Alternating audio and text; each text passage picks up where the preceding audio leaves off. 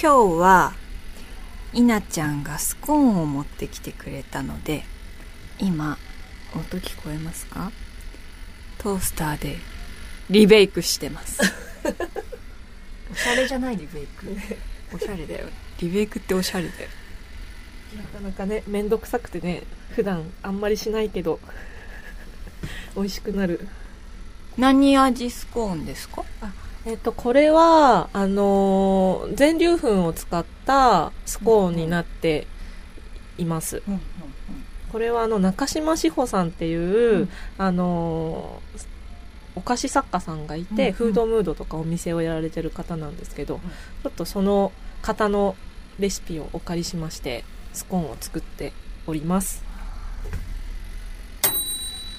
できた開けます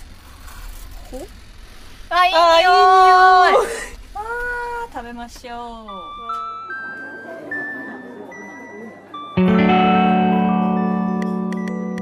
賑やかな大通りから一本路地を入ったところにある町の小さな喫茶店。テーブルを通り抜けた先には小さな扉。ここが好き収集クラブの入り口美味しいお菓子を食べながらあの人やこの人の好きを収集する秘密のクラブ。会員番号00番は私おみゆこと小谷美優。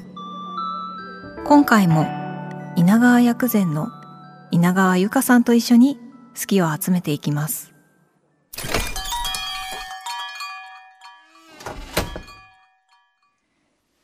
ではできましたよ稲ちゃん。はい、素敵なお皿にうん、スコーンが鎮座しましてそして生クリームとジャムが加わりましたがこのジャムは何のジャムですか、えっとこちらは柿のジャムでございます。フルーツの柿のはい。ジャム、これは稲ちゃんお手製ですか、はい。そうです今柿が旬なので、うんうん。その旬な柿を用いてジャムを作りました。これも薬膳的な食べ方のスコーンうん、ですか、ちょっとやっぱり意識をして。うん。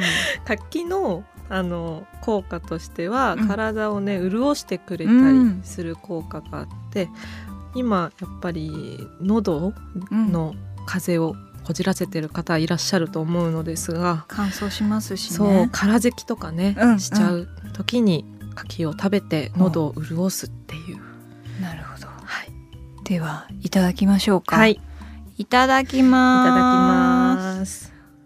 ます。あったかいわ、ね、あったかいね。あハクハク。うーん。香ばしい。うん？なんかさ全粒粉だからかさなんかサクッてするね。あの、うん、中の生地も。そう、あの周りがサクサクで、うん。中がふわっとするっていうのが最高のスコーンなんだけど、うんうん。この中島志保さんのスコーンは、うん。まさにそれを叶えてくれる最高のレシピうん。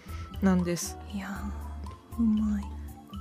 嬉しいな。なんか人が作ったものっていうかもう全部人が作ったものではあるんだけど、こういう作った人と一緒に食べるってすごく嬉しくて楽しいな。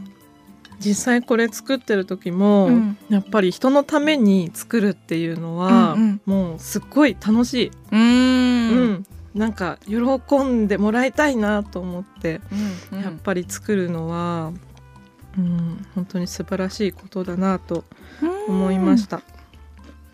美味しい柿のうん、甘みとほんと潤う感じが。うん、うん。美味し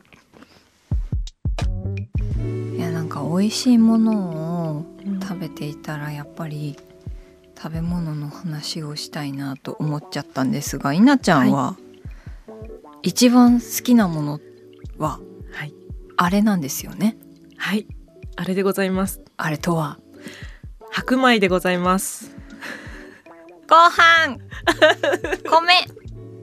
大好き私も。うん、え毎日食べる？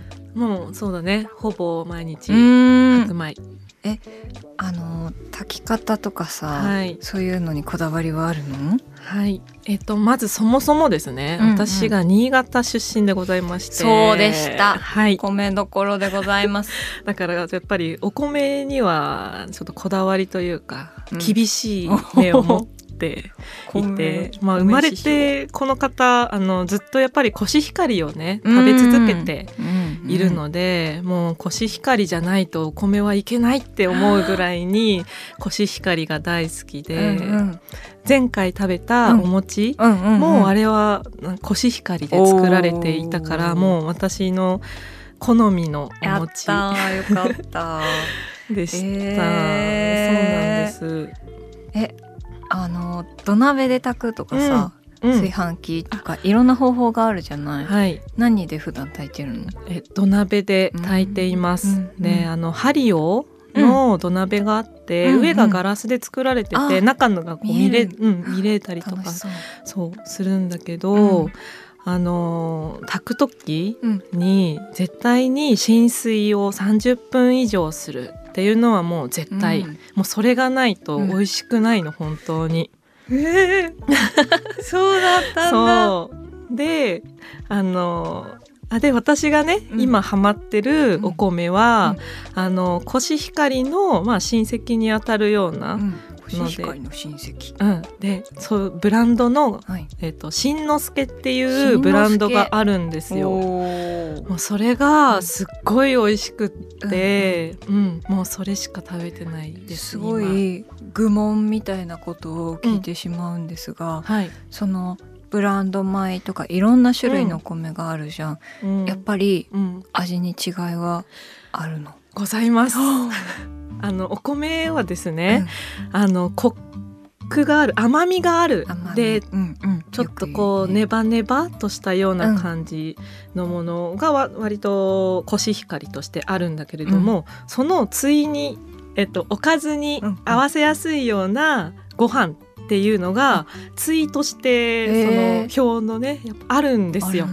はい、でおかずに合わせやすいご飯だと、そのあまりお米の味っていう主張っていうのは、そこまではないような形になってはいるたりしていて、その反対側にあるコシヒカリは、もう本当に甘みですね。うんうん。コシヒカリの何と言っても一番の魅力というのコはシヒカリの関係の方ですか？ちょっとすごい。愛が愛がすごい。どうぞ続けてください。はい、あのおかずがいらないくらい、とっても味のあるうん深みのあるお米えなんです。そこで言うとあの、ちょっと聞きたいなと思っていたことが、うんあの私以前どこかのちょっとあの覚えてなくて申し訳ないんですが以前どこかのご飯屋さんで、うん。土鍋で炊いたうん。ご飯を白米を食べたのね、うんうん。でそれがねもうどこのかも覚えてないから全然何の話ってなっちゃうんだけど、うん。そのお米がすっごい美味しかったの。うんでそこで思ったのが、その米をうん。おかずにしてその米なんかまたご飯食べたいみたいに、うん。その米の無限ループみたいなことに陥ったことがあって、その気持ちはじゃあうん。分かってくれる、もちろん。もあち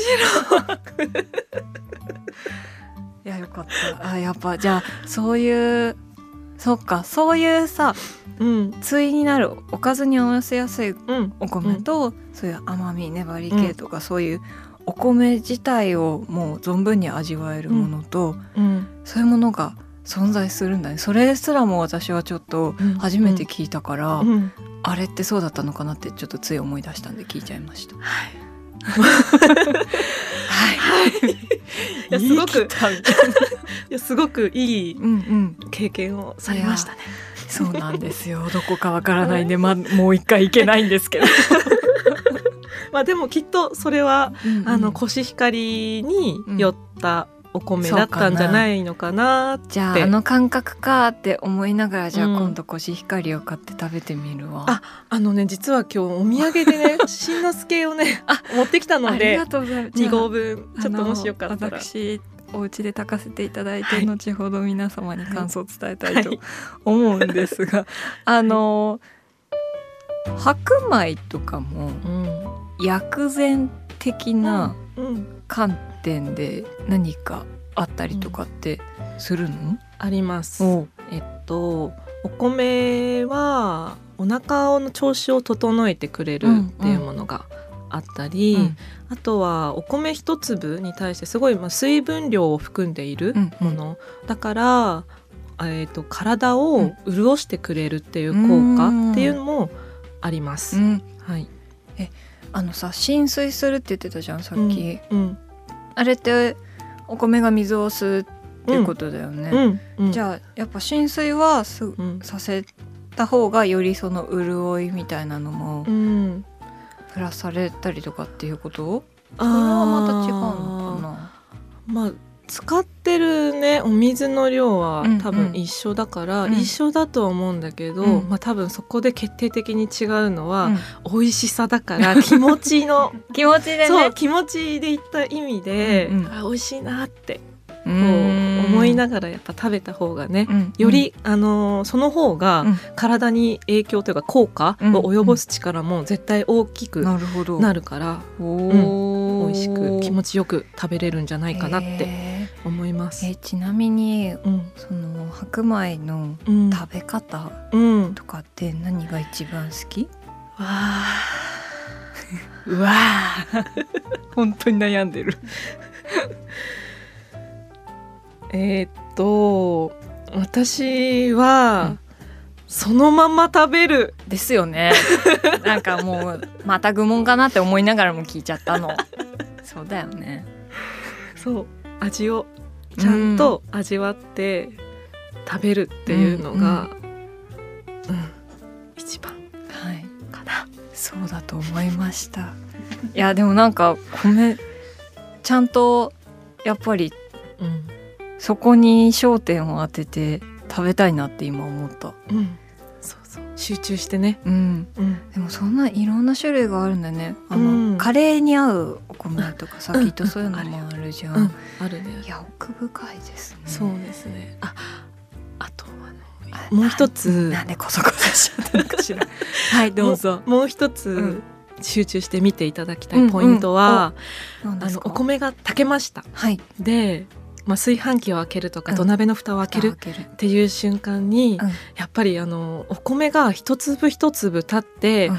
ピチピチピチピチピチっていう音をねあ聞いてほしいなって思って。でねそこにはお米の大海原が広がっているから。ライスズオーシャン。英語になっちゃったもん。圧倒されて。うん、そこもぜひ。確かにお米が立つっていう、うん。なんかいいよね。ねそうそう。うんうん。それが美味しさの秘訣。あー。えお好みは？固めとか柔らかめとかあるじゃん炊き方の。あー私は割うとん。固めにしちゃう、うん。ほんのちょっとだけうん。線より下にあ。する、私もうん。なんかその方なんか食べてるって感じがすごいするよね、うん。そうそうそうそう、んんそう思って。うんへえうわーおおにぎり食べたい、ねおにぎりね 人生で最後食べるものって言ったら私はやっぱりねおにぎり。え私も。想像しちゃうもんなんか、うん。しみじみ。あーいいですね。こんなに目をなんか今まで見てた稲ちゃんの中で、うんいつも薬膳の話してる時もすごくもちろん楽しそうでなんだけどこんなに何て言うのかなあの縦に紅葉してる。いつもなんか なんていうのかな薬膳の時ってもう両手を広げてわーっていう感じ、みんなを包み込むような感じですごく楽しそうにうん。話してるんだけどちょっと米の時はめちゃめちゃ縦に上がってる感じがした、なんか飛び跳ねるみたいな。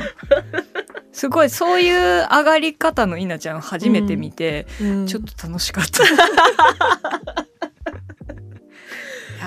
こんなに私自身もお米についてね、うん。語ることってないかったから、うんいやでそのもねお茶にも合うしさ。うん。ごめんね。そうそう。あーつながってますね。そしてですねひなちゃんまた好きを収集今日もしていきたいと思うんですけどひなちゃんが捨てられないものって何かありますか？はいあります。はい、えっと高野文子さんとうん。安田博之さんとうん。七南桐子さんのはい、漫画の本が捨てられません。この方々高野文子さんはえーっと有名なもので言うとルキさん。はい。でね。安田博之さんは書務にうんあとうん。千尋？うん。千尋さん？千尋千尋さんどっちもあります。とか七南桐子さんはかぼちゃとマヨネーズとかね、映画化されていたりとか、うん。そういう方々ですが、なぜこの3人なのかしら、まずあ最初この3人は、うんうん。あの好きになったきっかけは、あのそれぞれ。バラバラそうバラバラでで好きになった時期も違うし、それぞれあの好きになったポイントっていうのは違うんですけれども、その3人でたまたまですよ、共通してうん。いることが、うん。みんな私と同じうん。新潟出身だった、っていうことがすごい偶然。もうそれを知った時に、あこれはもう運命かもしれないって。嬉しいよね、うん。東京ってね。そう。嬉しいなってへ思っちゃったんです。ーうんうんううん。ん、であの新潟って越後平野っていうのがあって、で私も越後平野で生まれ育っうんたんです。でこのお三方も、あの出身地とか調べたりしたら、うん。あの越後平野の中に育っている、へーまあ、かつ結構ね近しい方うんいら、うん隣町とかいらっしゃるんですけど。すごい。そう。で越後平野って、うんうん本当にあの高い建物とかもねないから、もう田んぼだらけなんですよ新潟って。うん。だから田んぼの地平線とか、うん。あとその分あの空が広く見えたりとかうん。する、なんかそういう風景私はすごい新潟の中で好きだし、うん心に残っているんだけど、うん。なんかそのこのお三方もきっとその風景をうんうん。見て感じていることっていうのがなんか無意識に漫画に現れているような気がしていて、だから私もんその漫画を見ていて好きになったのかな、ってすごい。うん、思っていることで。うえん新潟出身の方聞いてますか？ぜひ見て同じ気持ちを。うん感じてください。このね同じ出身じゃないとさ、うん。やっぱそういうあこれってっていうさそうそう言そう。葉にできない何かそういう通ずるものってね体験できないし知らない人はあこれがこうなんだなってうん思ってもらえると思うしさ、そういう見方も面白いね。面白いなって思う。へうーん。まあ、実際にね新潟の地がうん。書かれているところとかうんうんあったりしていて、うん。まあ、あとはもう分かりやすく言うと方言うんうん。ですよね、新潟の方言もも現れているから、おー。うん。そうなんだ。そうそうそう。ええもう一つその共通していることとしてうん。言えるのが、うん。あの寂しさって寂いう感覚を持ち合わせているうん。いてでその寂しさっていうのが、生と死うん。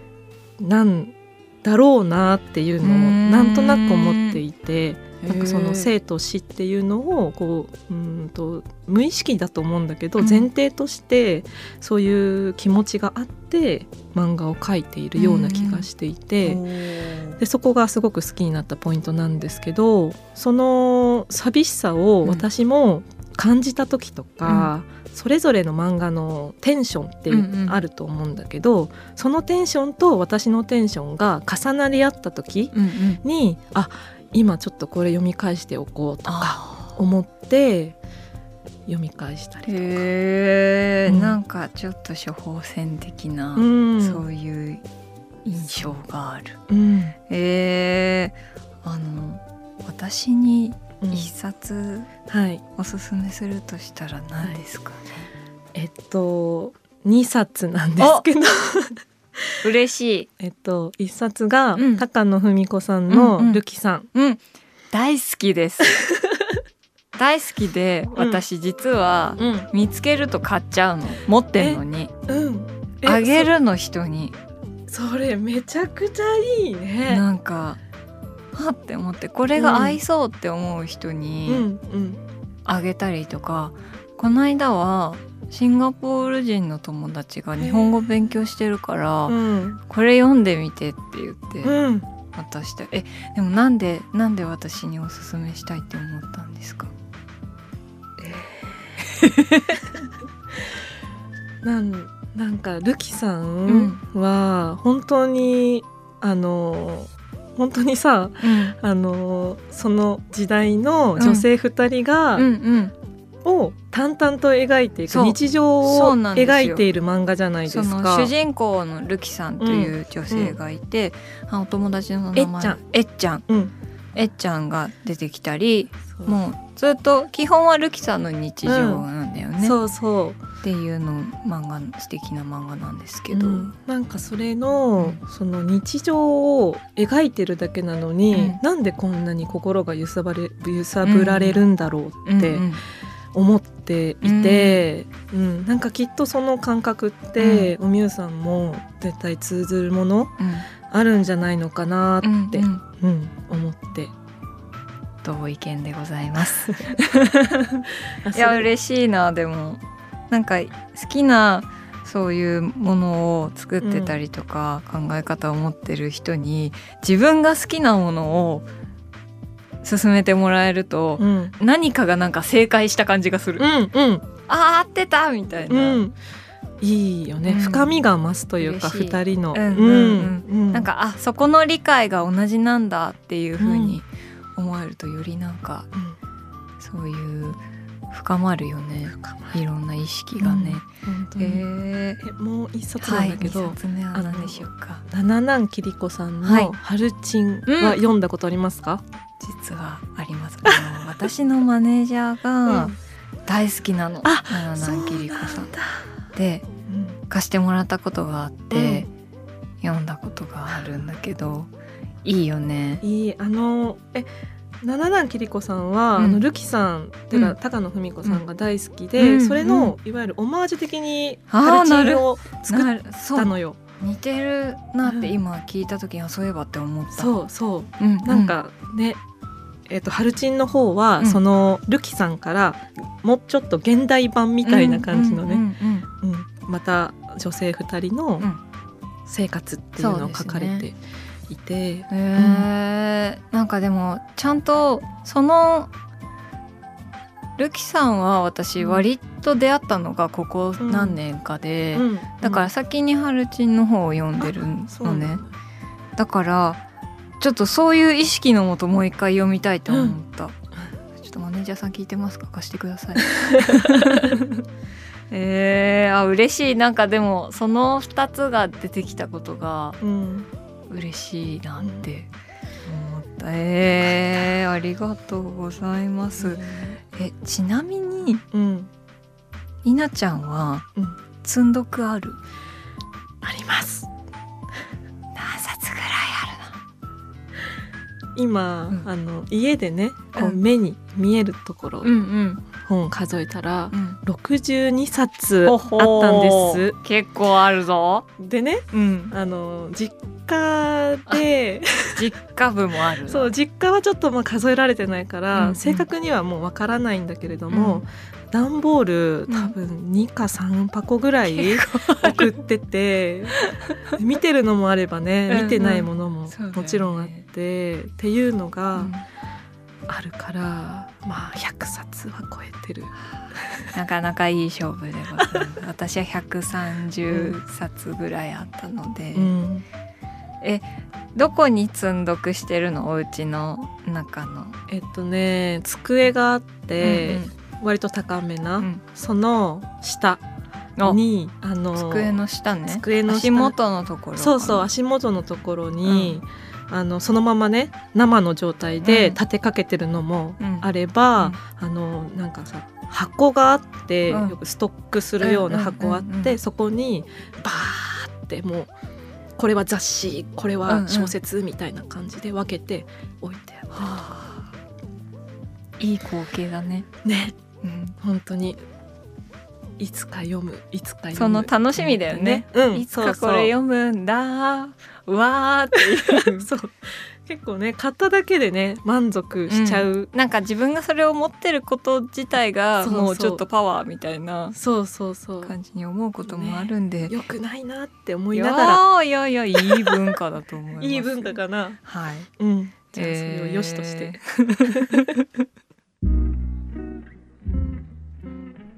では最後に稲ちゃんにとって好きって何ですか？はい私にとって好きとははい。立ち返るところおです。すその心は？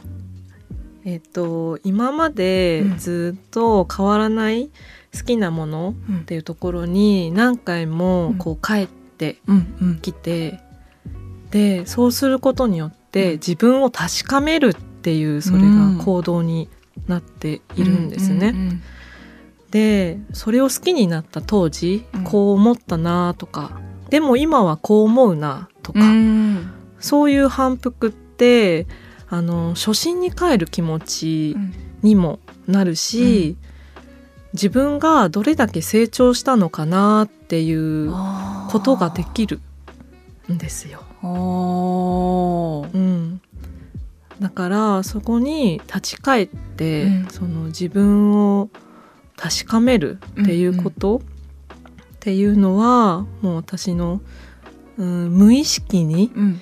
人生の中で欠かせないことだったなって、うん、思って。あいます。ーすごい。好きを使ってうん、自分をうん、思い出したり知ったりするっうん、ていうことかな。はい、そうですね。いいいですね。いいね。好きってそんそんな方法使用方法も 使用方法っていうかそういう活用方法もあるんだね。うん、私にとって好きって結構当たり前で、うん。うんうん、で改めて好きについて考えた時に、もうそれがすぐ頭にパッて出てきた。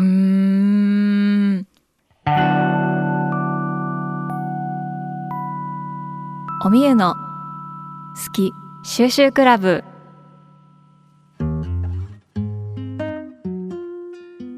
今回も薬膳ブランド稲川薬膳の稲川由香さんと一緒に好きを集めました。稲ちゃんのお米まあをほとんどはコシヒカリについてのもうもうたまらないもう飛び跳ねるような愛がありましたけどあもうお米すごい食べたくなっちゃった、まあね、そこに合わせるのはやっぱり稲川薬膳のブレンドティーですよ皆さん。いいですね。食べたくなった稲川薬膳のお茶と一緒にコシヒカリ、まあ、他のお米でもいいですけど食べてください。いやでもあの前編後編を通してそういう薬膳のことをこんなに楽しくすごく身近に感じられるなんて本当にでもそれは彼女のあの薬膳に対する気持ちの形っていうかそういうものがそのまま聞いている私たちにも伝わってきてこういうふうに楽しくすごく素敵な知識を入れられるんだろうなと思って本当に素敵な人だなと思いました。そして稲ちゃんが書いてくれたコースター「好きとは立ち返るところ」いやいいですね。なんかそういう立ち返るところっていうのはまあホームみたいなことだったりあと故郷とか、まあ、お家あとは安心する場所みたいなものなんじゃないかなって思っているんですがそういう好きなものと向き合っている時の自分ってまあすごくいいパワーに溢れていると私は思っているんですけどそういう時にあ私はだからこういうものが好きだったんだとか私もなんか初心に帰れるなっていうふうに思ったことはあるんですけどさらにでも今はこう思うからっていうその自分が歩んできた道のりまで知ることができるんだって思ってあすごいっていうふうに思ったのでそういうね方法もあって好きは本当にすごいなと思いました。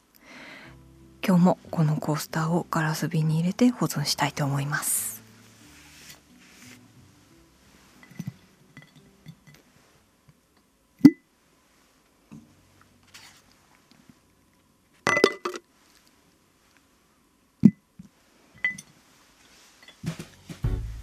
みゆの好き収集クラブでは今お聞きの会員の皆さんからもお便りをお待ちしています。テーマは一番最初の好き通称ファースト好きそして今あなたが収集しているものことですね。ひなちゃんもね本を集めて積んどくしてるっていう風に言ってましたし積んどくの数を報告していただくのも構いません。お待ちしております。お便りは番組ウェブサイトのメッセージフォームから。お便りを紹介させていただいた方には好き収集クラブ特製コースターをプレゼントしますのでご住所お名前もお忘れなく。おみゆの好き収集クラブはインスタグラムも更新中です。今日稲ちゃんが作ってきてくれたもう美味しかったあのスコーンのお写真やあと稲ちゃんが書いてくれたコースターもアップしますので皆さん見てください。感想をポストするときはぜひ好き収集クラブをメンションしてください。それではまた好き収集クラブでお会いしましょう。小谷美優でした。